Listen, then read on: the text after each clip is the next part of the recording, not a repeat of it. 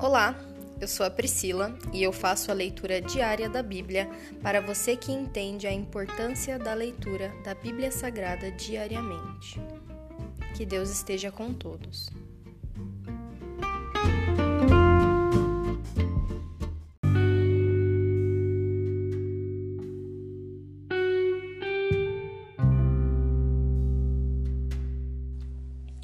Ouça agora o capítulo 49 do livro de Gênesis.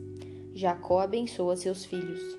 Então Jacó mandou chamar todos os seus filhos e lhes disse: Reúnam-se ao meu redor e eu direi o que acontecerá a cada um de vocês nos dias que virão.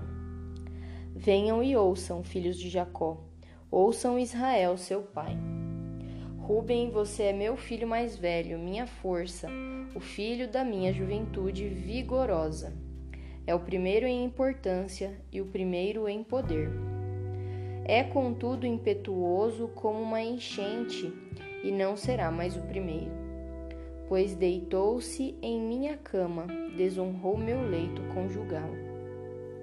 Simeão e Levi são iguais em tudo suas armas são instrumentos de violência. Que eu jamais esteja presente em suas reuniões e nunca participe de seus planos. Pois em sua ira mataram homens e por diversão aleijaram bois. Maldita seja sua ira, pois é feroz. Maldita sua fúria, pois é cruel. Eu os espalharei entre os descendentes de Jacó, eu os dispersarei por todo Israel.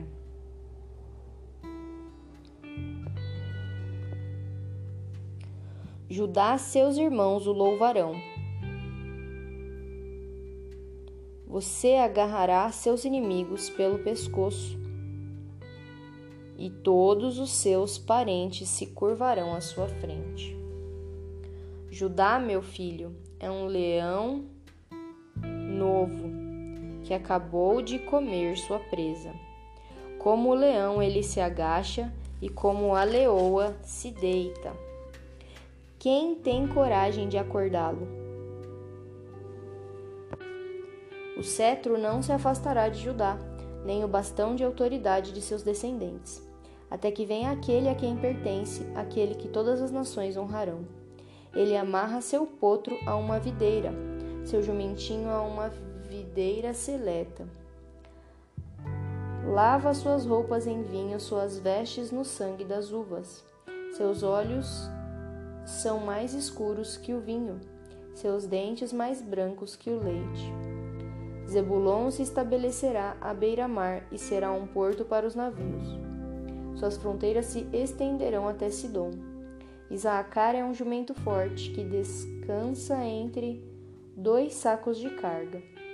Quando vir como o campo é bom e como a terra é agradável, curvará seus ombros para a carga e se sujeitará a trabalhos forçados. Dan governará seu povo como qualquer outra tribo de Israel. Dan será uma serpente à beira da estrada, uma víbora junto ao caminho que morde o calcanhar do cavalo e faz o cavaleiro cair. Ó Senhor, espero pelo teu livramento. Gade será atacado por bandos de saqueadores, mas os atacará quando baterem em retirada. A ser se alimentará de comidas deliciosas e produzirá iguarias dignas de reis. Naphtali é uma gazela solta que dá à luz lindos filhotes. José é árvore frutífera, árvore frutífera junto à fonte. Seus ramos se estendem por cima do muro.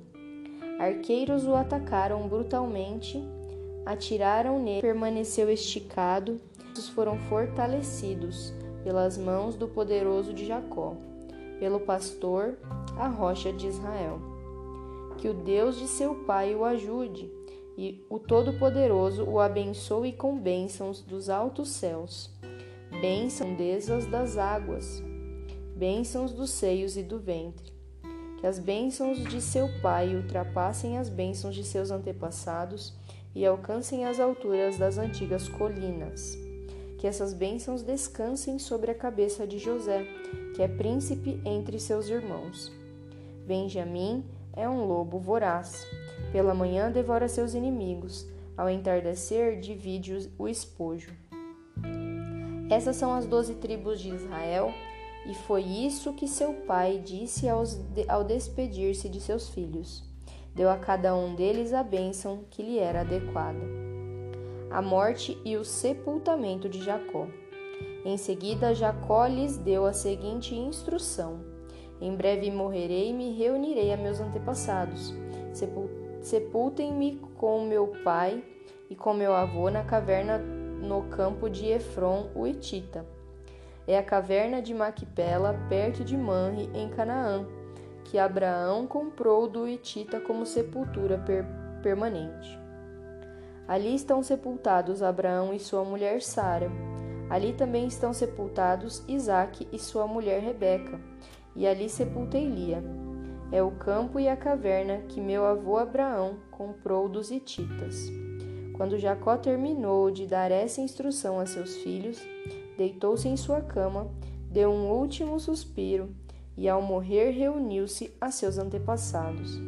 Se encerra aqui o capítulo 49 do livro de Gênesis e hoje eu oro em gratidão, Senhor, porque do momento em que nascemos até o momento em que fecharemos os nossos olhos pela última vez nesta vida, o Senhor sabe de todos os nossos caminhos e nós entregamos a nossa vida e toda a nossa jornada nas tuas mãos, Senhor. Somente o Senhor faz o que é bom, perfeito e agradável e faz da tua vontade a vontade que reina. Eu te agradeço, Senhor. Eu te agradeço pelo vento, pela chuva, pelo sol eu te agradeço pelo frio, pelo calor. Eu te agradeço por todas as coisas. Essa é a minha oração hoje, em nome de Jesus. Amém.